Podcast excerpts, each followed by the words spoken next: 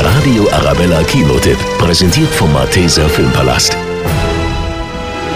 Valentin ist ein Star in der Pariser Innenarchitekturszene.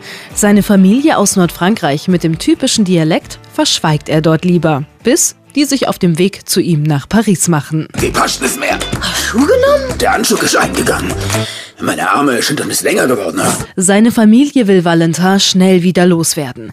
Der Dialekt ist ihm peinlich und die Familie passt nicht in die gehobene Pariser Gesellschaft. Es kommt aber, wie es kommen muss. Valentin verliert bei einem Autounfall sein Gedächtnis und spricht auf einmal wieder fließend Sti. Das hatte er sich eigentlich jahrelang abtrainiert. Sein Gedächtnis ist weg und er verhält sich wie ein 17-Jähriger. Hä? Was ist das? Ist ja wohl ein Tiss. Man sagt Tisch. Jo, hab ich's doch geschackt. Der neue Film Die Sties in Paris hat mit seinem Vorgänger nur den Sprachwitz gemeinsam.